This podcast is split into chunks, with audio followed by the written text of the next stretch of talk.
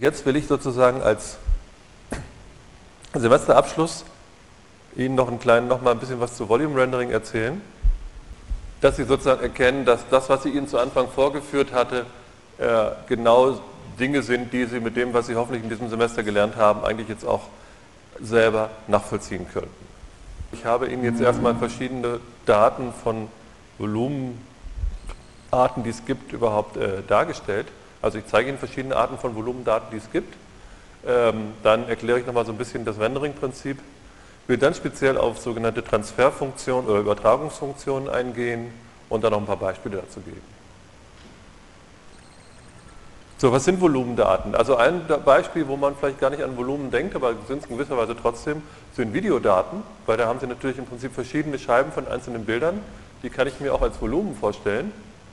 Dann gibt es Bilder mit unterschiedlichem Fokus. Das sind Bilder, die sind entstanden von Mikroskopaufnahmen oder auch realen Szenen, aber gerade es gibt bestimmte Mikroskoptechniken, die können sehr gute Bilder machen, haben aber eine ganz geringe Tiefenschärfe und sind halt nur an einer einzigen Stelle scharf und der ganze andere Bereich ist unscharf. Und da besteht dann die Problematik da drin, wie kann man denn daraus jetzt raus, eventuell, wenn man viele solche Bilder hat, äh, ein Bild ausrechnen, was überall scharf ist. Und noch schöner kann man dann auch rauskriegen, wie die einzelnen Höhen von diesem Volumen gewesen sind, das man da gesehen hat. Dann gibt es die echten 3D-Volumendaten, die meistens aus dem medizinischen Bereich kommen oder aus der Materialprüfung so, wenn man so Messdaten hat. Und dann gibt es auch noch im Prinzip synthetische Volumendaten, die man sich künstlich erzeugt hat, zum Beispiel um bestimmte Sachen zu visualisieren, wie Wolken oder Nebel oder solche Sachen in Computerspielen. So, also ich fange jetzt erstmal mit den, äh, mit den einfachen äh, Videodaten an. Und äh, gut, Sie haben alle schon mal einen kleinen Film gesehen, ich zeige Ihnen trotzdem nochmal ein. So, Sie sehen jetzt, das ist so ein kleiner Testfilm, der für MPEG verwendet worden ist, um verschiedene Ergebnisse zu vergleichen. Und da sehen Sie, das ist so eine Vorarbeit auf der Baustelle und da mussten dann halt die ganzen Wissenschaftler versuchen, diese Datei so klein wie möglich zu komprimieren, dass sie trotzdem noch gut aussieht. Und was ich vor Jahren mal gemacht habe, deswegen habe ich das auch komischerweise nur in Schwarz-Weiß gemacht, ich habe mal versucht, diesen Film als Volumen darzustellen. Das heißt, man könnte die Bilder einfach ineinander aufstellen und kann den Film dann laufen lassen. Und dann sehen Sie jetzt, dass es ja im Prinzip so aussehen würde. Ich gehe wieder zurück und ich könnte ihn natürlich auch mal von den anderen Richtungen ablaufen lassen. Ich könnte also auch von oben da mal reinschneiden oder eben auch von der Seite. Und Sie sehen, dass man da eine ganze Menge eigentlich erkennen kann. Also man sieht einmal, dass sich da viele Sachen überhaupt nicht ändern. Das kann man später für Kompressionen nutzen, weil das, wenn das ähnlich aussieht. Und man kann auch eine Menge erkennen, zum Beispiel, wie hat sich das Objekt bewegt, wie hat sich die Kamera bewegt und solche Dinge. Das ist genau das, was man mit solchen Videodaten machen kann. Warum tut man das? Also man kann da einmal mit prima Kameraparameter schätzen, dass man halt rauskriegt, hat die Kamera einen Zoom gemacht, hat sie einen Schwenk gemacht, solche Sachen. Ähm, man kann damit prima Objekte verfolgen, Oft ist das in einem 3D-Ansatz leichter, als wenn man einzelne Bilder hat. Man kann damit natürlich auch Bilder korrigieren. Wenn Sie verwackelte Bilder haben, kann man natürlich versuchen, den Volumenschlauch da so reinzulegen, dass das Ganze nicht mehr wackelt. Auf die Art kann man prima erkennen, wo Szenenwechsel sind. Häufig besser, als wenn Sie nur einzelne Bilder haben. Wenn Sie einen harten Schnitt haben, dann sieht man das natürlich relativ leicht, aber oft gibt es die Situation, dass man so weiche Blenden macht Erst hat man den einen Film und der fällt jetzt so langsam aus, der andere Film kommt langsam rein und das sieht man, wenn man die einzelnen Bilder miteinander vergleicht, nicht mehr, aber wenn man das in so einem Volumen anguckt, erkennt man das auch sehr gut. Und was man damit noch machen kann, man kann damit, ich habe das mal natürliches Warping genannt, ähm, das werde ich Ihnen gleich zeigen, was das ist. Ähm, und man kann natürlich auch 3D-Kompressionsansätze damit verfolgen. Dass man halt versucht, diese Daten nicht als Einzelbilder, sondern gleich als Volumen zu komprimieren. Und noch viele andere Dinge. Was ich jetzt hier mal dargestellt habe, ist genau der Film, den Sie gerade gesehen haben, bloß jetzt wieder in Farbe, und zwar mal in der Zeitachse geschnitten, an einer bestimmten Stelle. Ja, also ich gucke den Film jetzt nicht von vorne an, sondern wenn ich diesen Würfel habe, schneide ich praktisch eine Scheibe längs entlang der Zeitachse durch. Und was Sie jetzt hier sehen können, ist einmal, wie sich die Kamera bewegt und wie die Kamera auch wackelt. Das ist also was, was man prima hier drin erkennen kann, weil das ist ja im Prinzip hier ein Haus gewesen mit solchen Linien und das Haus wird sich ja nicht verformt haben in dem Fall, sondern wird ja wahrscheinlich ähm, die Kamera gewesen sein, die dafür zuständig gewesen ist, dass diese Linien so hin und her schwanken. Das kann ich also im Prinzip prima kompensieren, wenn ich das wollte.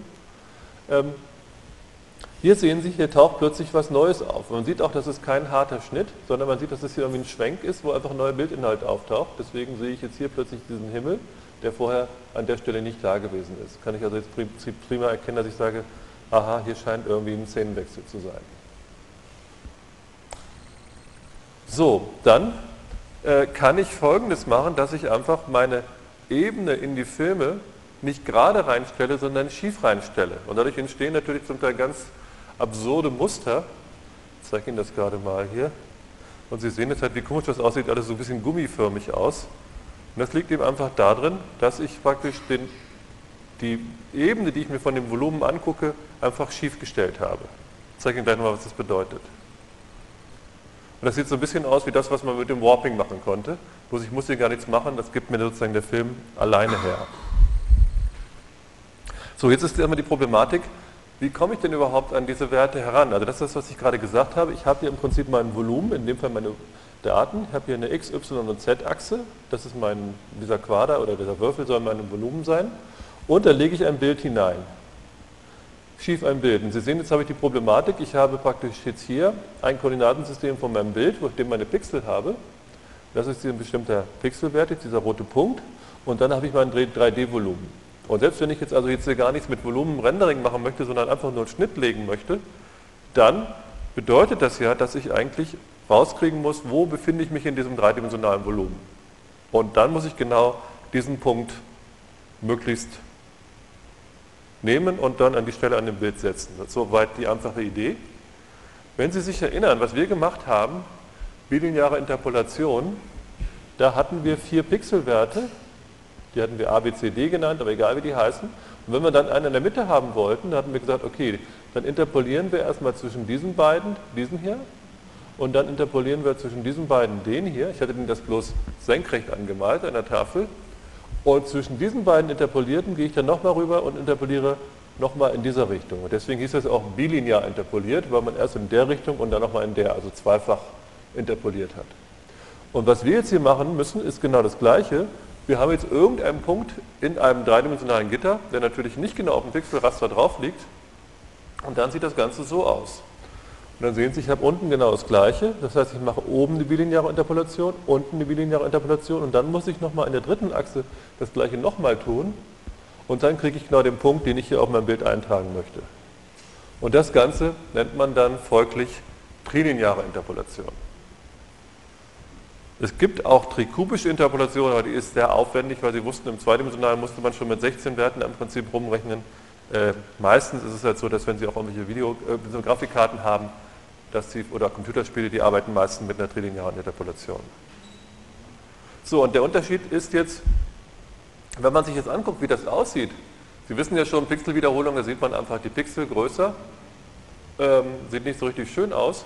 Wenn ich jetzt aber die dritte Achse noch dazu habe, bei diesem Film jetzt oder auch bei Volumendaten, ist es häufig so, dass die Auflösung in der XY-Richtung und in der Zeit- oder in der Z-Richtung unterschiedlich ist.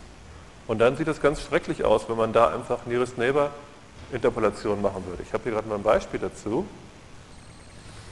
So, hier sehen Sie das. Wenn ich also jetzt hier meine schiefe Schnittebene in diese 3D-Videosequenz reinlegen würde, dann würden Sie sehen, da wo ich in einer Ebene drin bin, habe ich hier genau meine großen Pixel, wie, man das auch, wie wir das auch kennen. Ja, das hätten wir auch erwartet, dass die Pixel so ein bisschen komisch aussehen.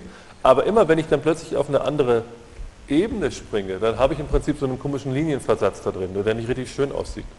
Und hier drüben sehen Sie jetzt einfach mal, wie das Ganze mit trilinearer Interpolation aussieht.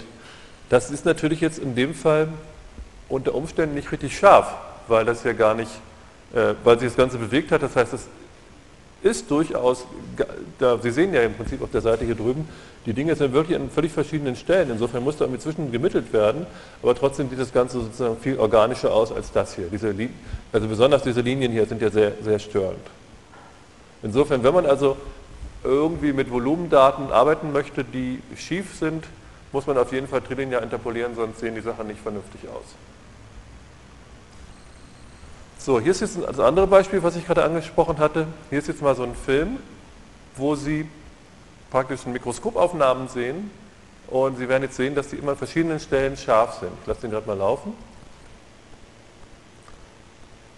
Und Sie sehen, erst war es oben scharf und am Ende ist es unten scharf. Und das wäre natürlich schön, wenn man jetzt hier ein Bild draus machen könnte, was überall scharf ist. Hat jemand von Ihnen eine Idee, wie man rauskriegen kann, wo ein Bild scharf ist?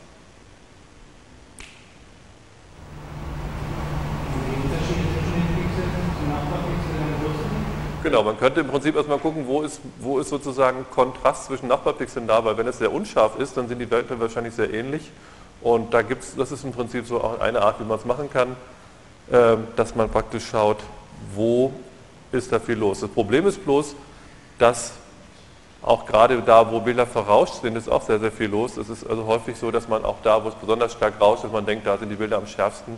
Das ist aber nicht immer so. Aber im Prinzip ist das so die Idee. Wenn man das macht, dann kann man aus diesem Bild das hier machen. Sie sehen, da kann man doch einiges mehr erkennen. Also das ist jetzt praktisch, glaube ich, hier, weiß ich nicht, aus sieben oder acht Einzelbildern entstanden und einfach hat man sich die Bilder sozusagen richtig zusammengebaut aus den verschiedenen Abschnitten, ähm, wo man immer genau dann den Teil genommen hat, der dort in einem Bild scharf gewesen ist.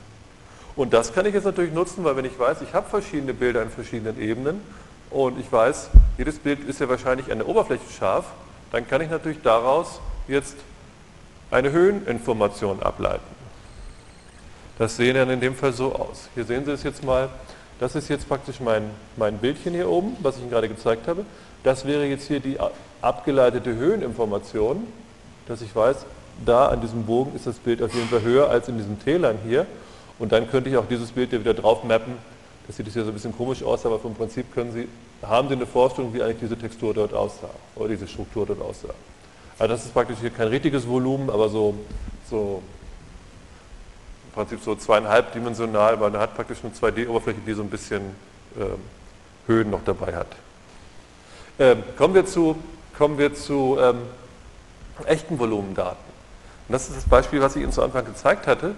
Ähm, hier sehen Sie jetzt mal so einen Schnitt, der einem, mit einem äh, Computertomographiebild entstanden ist. Und da sehen Sie jetzt hier lauter kleine Bilder, wie in so einem Kontaktabzug dargestellt. Ich kann das hier auch als, als kleinen Film laufen lassen. Da sehen Sie hier diese verschiedenen Schichten von einem Kopf. Man sieht jetzt, wie wir gerade den Schädel wieder verlassen oben. Und da ist jetzt die Frage, kann man aus diesen Bildern halt mehr Informationen noch rausholen? Das ist die Frage, wie kann man da rangehen? Das geht. Ich will Ihnen erstmal kurz zeigen, was da geht. Und dann will ich Ihnen zeigen, wie man das rechnet. Das haben Sie, glaube ich, auch schon mal gesehen. Aber Sie sehen, ich kann jetzt natürlich hier einfach die verschiedenen Tiefen setzen. Was übrigens so blinkt, das sind die ähm, Metalle in den Zähnen, die strahlen so ab. Also das, da hat man im Prinzip solche Muster. Es ist also nicht, dass der Mensch irgendwie Stacheln im Mund hat, sondern das ist praktisch einfach, es strahlt von seinen Zähnen ab. Das wird gleich nochmal deutlicher sehen. Ich kann jetzt sehen, jetzt habe ich praktisch so einen schiefen Schnitt dadurch und trotzdem sehe ich noch nicht so richtig dafür. Jetzt könnte ich einfach sagen, ich visualisiere mir einfach mal alle Punkte, die überhalb von einem bestimmten Helligkeitswert sind und mal die einfach. Und wenn einer weiter vorne liegt als ein anderer, dann, dann wird der, übermalt er das Ganze.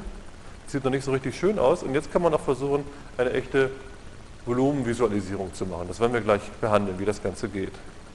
Und Sie sehen es in dem Fall, also jetzt kann ich hier bei diesem Bild doch deutlich mehr erkennen, als das, was ich eben hatte. Und da hatten Sie eben auch gerade diese kleinen Stacheln gesehen, die an den Zähnen da waren. So, was ist die Idee? Man nennt das Ganze Raycasting. Das heißt, man stellt sich vor, das Volumen ist dort hinten irgendwo. Ich habe hier meine Leinwand vor mir oder meinen Bildschirm und ich gucke durch den Bildschirm in das Volumen hinein. Das heißt, mein Auge guckt durch einen einzelnen Pixel immer durch und dieser Pixel hat einen Strahl, durch den geht ein Strahl und der geht in das Volumen hinein und hier sind einzelne Voxel drin. Soweit mal die Idee. Wenn ich jetzt hier wiederum mein Auge vorne habe und hier habe ich jetzt wieder meinen, meinen Bildschirm und schneide das Ganze jetzt mal zweidimensional auf, das heißt, das ist jetzt hier ein Schnitt durch meine Bildebene von meinem Bildschirm und das ist ein Schnitt durch mein Volumen. Dann ist es ja so, dass ich jetzt hier einen Lichtstrahl im Prinzip durchsetzen könnte, von hinten nach vorne. Und der trifft jetzt hier vorne auf einen einzelnen Pixel ein, das soll diese rote Fläche hier sein. Und da kann ich dann im Prinzip irgendetwas erkennen und das, was ich hier sehe, das sollte natürlich in irgendeiner Weise von dem hier hinten abhängen, was dahinter ist. Und das ist die spannende Frage, wie rechne ich das aus? Erst die Frage, die ich jetzt beantworten muss, ist eigentlich, durch welche, durch welche Voxel, also durch welche Punkte von meinem Volumen laufe ich überhaupt durch? Das wären in dem Fall jetzt die hier.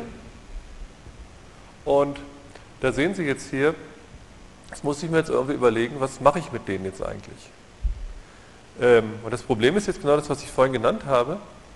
Ich habe ja jetzt hier völlig verschiedene Koordinatensysteme. Das heißt, mein Volumen ist unter Umständen irgendwie gedreht, hat irgendwie ganz schiefe Winkel und ich möchte da jetzt in irgendeiner Weise durch dieses Volumen durchgehen. Typischerweise werde ich dann gleichen Abstand nehmen, wie ich durchgehe. Das heißt, ich muss irgendwie ein Raster festlegen.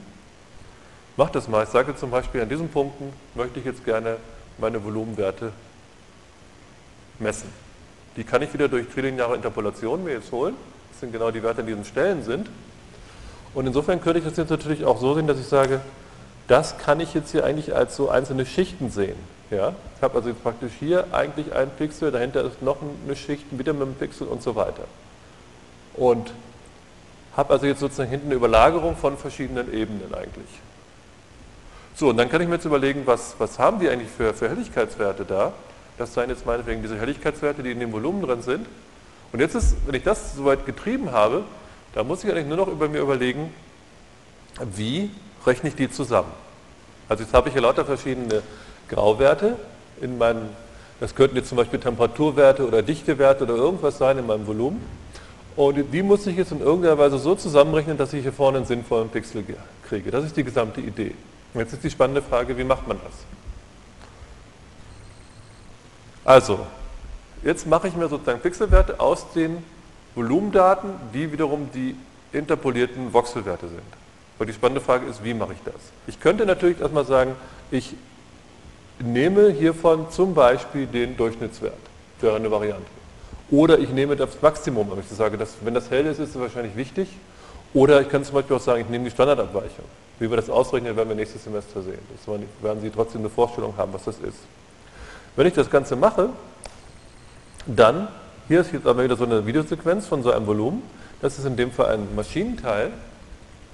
Sie sehen, da sind also so Löcher und Röhren drin und irgendwelche Sachen, aber wie das Ding wirklich aussieht, kann man sich wahrscheinlich trotzdem nicht so richtig gut vorstellen, obwohl man diese ganzen Daten eigentlich hat. Und jetzt könnte ich da hingehen und sagen, jetzt versuche ich doch mal das, was ich gerade gesagt habe. Ich gucke mir zum Beispiel das Maximum an.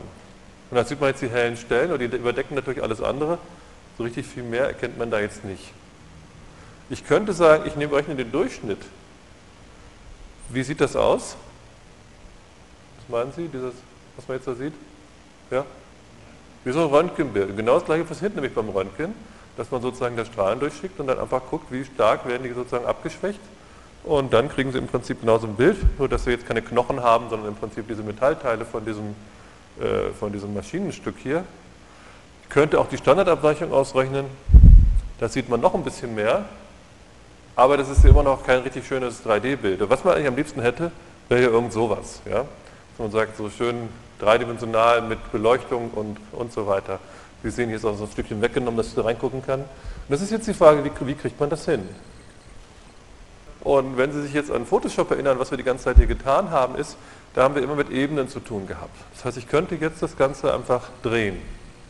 Das ist genau die Art, wie wir es in Photoshop immer gesehen haben, diese verschiedenen Ebenen übereinander. Und da könnte ich natürlich einfach sagen, okay, das hier hinten ist mein Hintergrund, da ist meine Ebene 1, Ebene 2 und so weiter. Ja, und dann muss ich mir nur noch eine pfiffige Überlagerung ausdenken. Und wenn ich die habe, dann kriege ich ja wahrscheinlich irgendwas Sinnvolles zu sehen. So, und ich könnte jetzt einfach sagen, okay, ich berechne das einfach über die Intensitätswerte und die Alpha-Werte von meinem Voxel. Das Problem ist bloß, ich habe ja gar keine Alpha-Werte. Ich habe eigentlich nur Intensitätswerte, ja. Also ich habe da jetzt verschiedene Dichten oder verschiedene Temperaturen in meinem Volumen das sind genau diese verschiedenen Graustufen, aber ich habe keinen, habe, weiß ja nicht, was für Alpha-Werte die haben sollen. Das ist eigentlich die Problematik. Und jetzt ist die Frage, wie kann man da jetzt rangehen? Ich will Ihnen das erstmal ganz kurz vorstellen, äh, was man hier eigentlich rechnen muss. Nehmen wir mal an, wir hätten Alpha-Werte, egal wo die jetzt herkommen, dann sieht das ja eigentlich so aus. Ich habe meine Intensität auf dem Hintergrund, die nenne ich I0, Darüber habe ich die Intensität I1 mit dem Alpha-Wert I1 und irgendwann habe ich hier oben Intensität IN-1, Alpha N-1 und so weiter. Das heißt, wenn nur der Hintergrund da wäre, dann wäre das, der resultierende Wert einfach der Wert. Das ist, glaube ich, klar. Wenn die anderen Ebenen darüber alle nicht da wären, ja, was hätte ich jetzt, wenn ich die zweite, ja, die, die Ebene 1 hier einschalten würde? Was hätte ich dann die, als Intensität? Was käme dann raus? Das sollten Sie in der Klausur auch können. Also was muss man da machen? Da muss man sagen, man hat genau diesen Intensitätswert mal seinem Alpha-Wert plus 1 minus Alpha mal dem darunter. Ja? Also so. Ja, also mein Alpha liegt in dem Fall jetzt hier zwischen 0 und 1. Und okay, das haben Sie, glaube ich, haben wir oft genug gemacht hier. Das kann ich natürlich weiter treiben. In der nächsten Ebene ist es jetzt so, wenn die Ebene 2 dazu kommt, dann hätte ich eben den Alpha-Wert 2 mal die Intensität von 2 plus 1 minus diesem Alpha-Wert von der Ebene mal dem resultierenden von der, dem darunter. Das ist das hier. Und so weiter.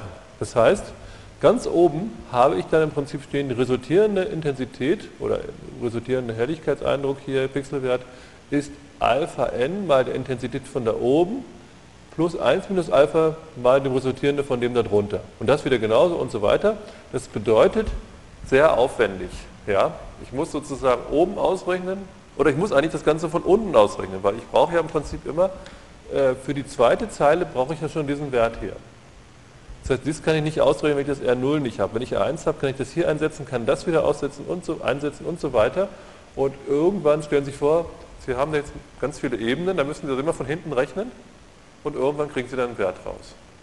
Und wenn Sie sich jetzt überlegen, dass meinetwegen so ein Volumen 500 bei 500 bei 500 Pixel ist, dann müssen Sie also pro Pixel 500 Ebenen überlagen, dann ist natürlich wahnsinnig viel Rechnerei, was Sie da tun müssen.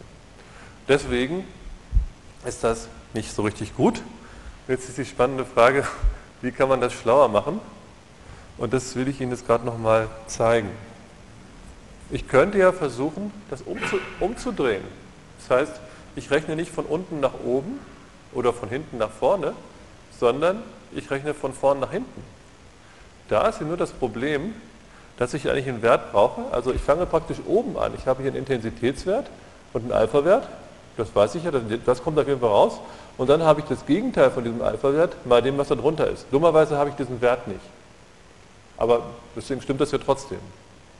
Jetzt kann ich das natürlich mal einsetzen, weil der Wert hier von r von n minus 1, der ist hier genau Alpha von n minus 1 mal i von n minus 1 von der Ebene darunter plus das Gegenteil von seinem Alpha mal dem, was da drunter war. Wenn ich das jetzt alles schön ausrechne, komme ich hier drauf, dann steht hier Alpha, mal I, Alpha n mal i von n, das ist das von oben. Und dann haben wir 1 minus Alpha n mal Alpha n minus 1, das ist das von der Ebene. Und dann habe ich hier hinten einen Term stehen, das ist 1 minus Alpha n mal 1 minus Alpha n minus 1 mal den ganzen Rest. So, wenn Sie das verstanden haben, dann kann ich natürlich noch einen Schritt weiter gehen. Dann sieht das Ganze so aus. Und jetzt hier hinten sehen Sie, hier stehen jetzt drei von diesen Termen. In der nächsten Ebene würden da vier und fünf und so weiter stehen. Und hier steht also immer 1 minus den Transparenzwert, den ich da hatte, beziehungsweise den Opazitätswert. Das heißt, wenn ich hier oben, wenn das hier zum Beispiel ein sehr großer Wert gewesen wäre, nahe 1, dann bleibt für das, was dahinter ist, nur noch wenig über. Das gleiche gilt natürlich hier. Das heißt, ich kann im Prinzip ausrechnen, was bleibt denn hier noch über für den ganzen Rest. Und das heißt, wenn ich irgendwann durch meine ganzen Ebenen durchgehe und habe einfach ein paar Ebenen gesehen, die opak gewesen sind, oder fast opak gewesen sind, dann ist es einfach so, dass alles, was dahinter kommt, das sehe ich sowieso nicht mehr. Kann ich nicht mehr erkennen. Das heißt, ich brauche mir eigentlich nur anzugucken, wie groß ist denn dieser Restterm hier? Und wenn der hier nah 0 ist, dann kann ich einfach aufhören. Das heißt, das ist eigentlich viel schlauer, von oben zu rechnen, weil dann weiß man immer sofort, wann kann da nichts mehr kommen. Weil wenn irgendwann in Photoshop, wenn Sie 100 Ebenen haben und irgendwann ist eine dieses opak, dann ist alles darunter unsichtbar. Das ist genau die Idee. Das heißt, man kann einfach aufhören mit dieser Berechnung, immer wenn dieser Alpha R, dieser Rest-Alpha-Wert da sehr, sehr klein ist. Das ist sozusagen die erste Idee, wie ich das Ganze machen kann. Und ich hoffe, Sie erkennen hier die Photoshop-Ebenen wieder. Ähm, jetzt ist die spannende Frage bloß, wir haben immer noch keine Alpha-Werte gehabt. Wie kann ich zu denen kommen? Und jetzt könnte ich natürlich mir einfach was überlegen. Ich sage, ich nehme einfach mal irgendwelche Alpha-Werte an und schaue mir mal an, wie es aussieht.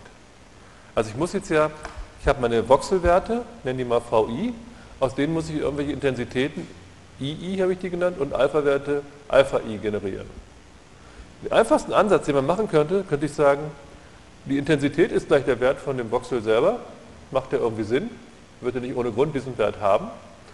Und den Alpha-Wert, den nehme ich so ähnlich, dass ich einfach sage, nehmen wir mal an, das wäre auch der Alpha-Wert. Ich normiere das in dem Fall hier mit 255, damit ich Werte zwischen 0 und 1 bekomme. Das heißt, ich sage, jeder Voxelwert ist gleich die Intensität und entspricht auch dem Alpha-Wert. Ist ein ganz einfacher Ansatz. Und dann könnte ich das Ganze, könnte ich das Ganze einfach mir mal angucken. Ich habe da ein Beispiel zu, das spare ich mir jetzt mal. Das Problem ist, ähm, das funktioniert sogar schon, da sieht man schon was, ähm, aber ich, äh, das Problem ist, dass man, je nachdem, was man da einstellt, das sehr, sehr manchmal sieht das ganz okay aus, aber wenn man was anderes haben möchte, ist es sehr schwierig, das einzustellen.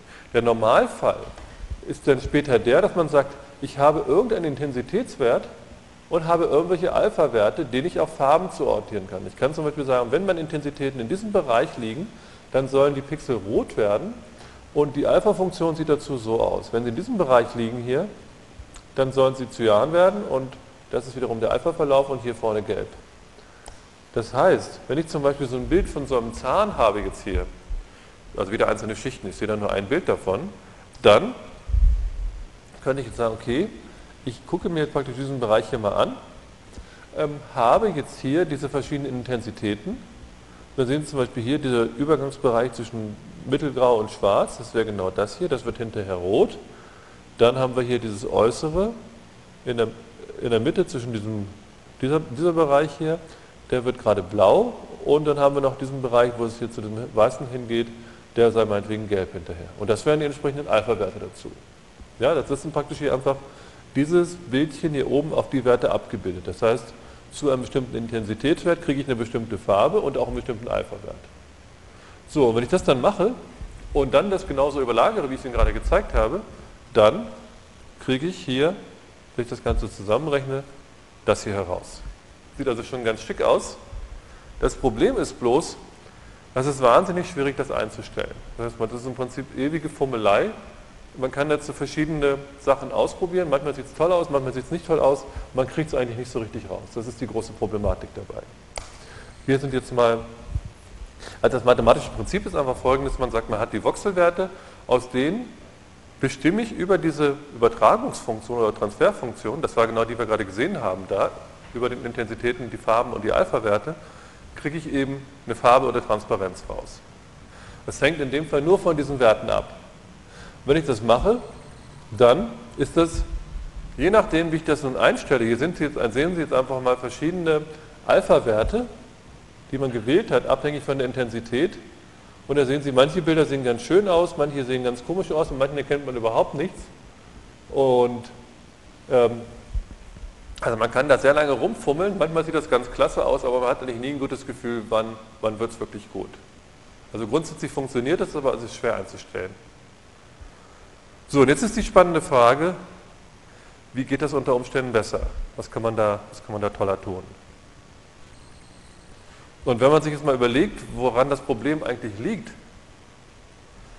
das ist so, dass wenn wir als Mensch uns, eine, im Prinzip suchen wir ja die Kanten von den Objekten. Das heißt zum Beispiel von dem Zahn wollen wir genau wissen, wo ist die Oberfläche von dem und wo ist meinetwegen der Wurzelkanal. Da interessiert wieder die Oberfläche von dem, von dem Wurzelkanal. Als Mensch sagen wir eigentlich, eine Kante ist an einem bestimmten Ort. Genau an der Stelle ist, würden wir sagen, da ist die Kante. Diese Übertragungsfunktion, die wir definiert haben, gerade eben, da haben wir gesagt, wir möchten genau das sehen bei einer bestimmten Intensität. Das heißt, wir suchen nicht den Ort raus, sondern wir suchen eine bestimmte Intensität raus. Und das bedeutet aber, es kann sein, dass wir ein Bild haben, wo eine bestimmte Kante genau einen bestimmten Intensitätswert hat, den möchten wir auch sehen. Woanders im Bild ist aber die gleiche Intensität und da ist überhaupt keine Kante und da würden wir dann Alpha-Werte wählen, die überhaupt nicht passen. Insofern ist das eigentlich ein schlechter Ansatz. Und deswegen macht man was anderes, dass man sagt, man nimmt die Voxelwerte und man guckt sich aber auch noch die Umgebung an und bildet praktisch die Differenzen zur Umgebung, also sowas wie die Ableitungen. So lokale Differenzen sind ja nichts anderes als Ableitungen.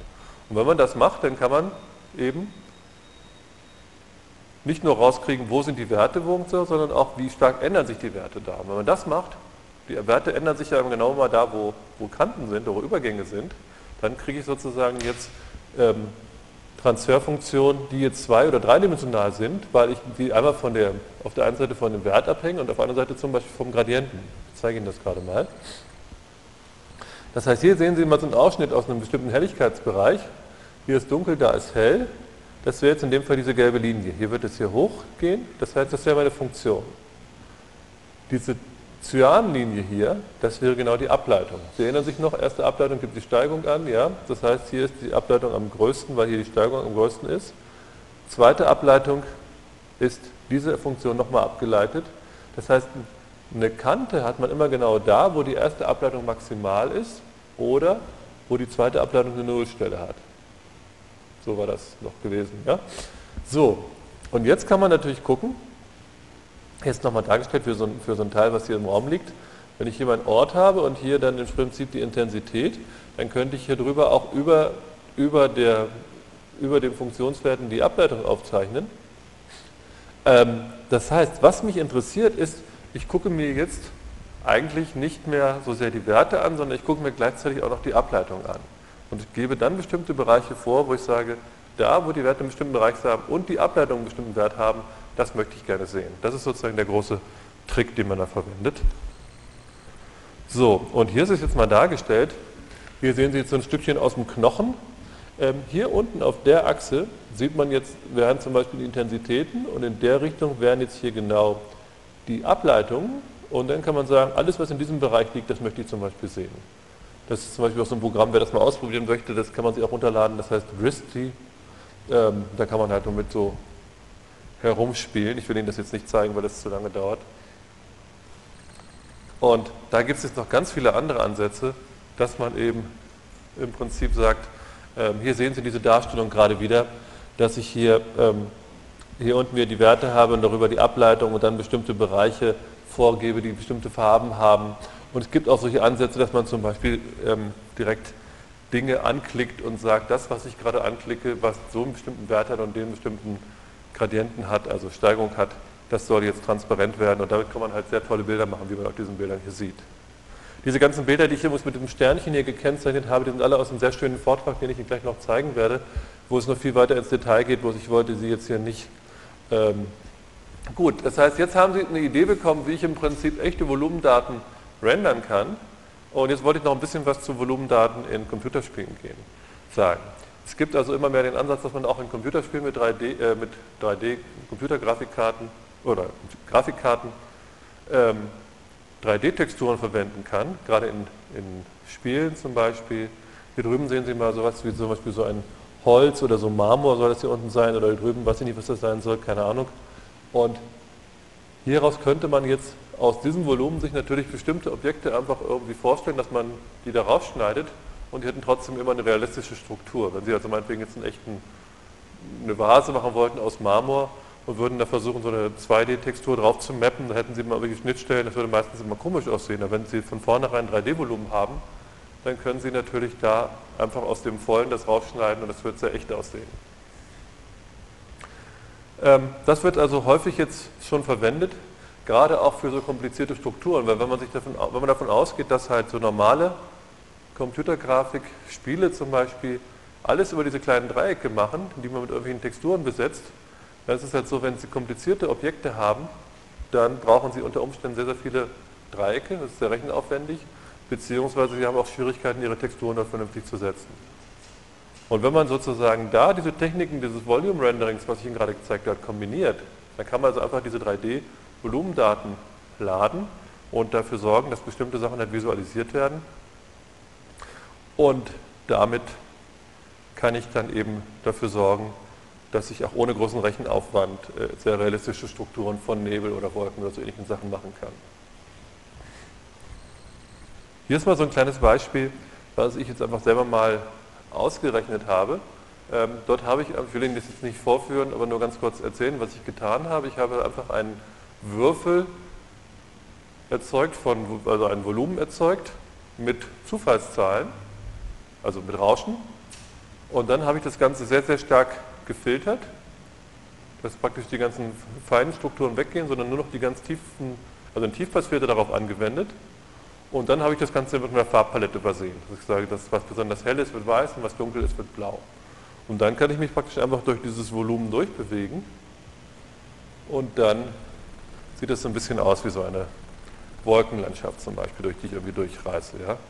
Und das ist jetzt im Prinzip nichts anderes gewesen als ein 3D-Volumen von Zufallssignalen, was aber in dem Fall schon fast ein bisschen aussieht wie eine Wolke. Kann man natürlich noch toller machen, aber das ist ein ganz einfacher Ansatz.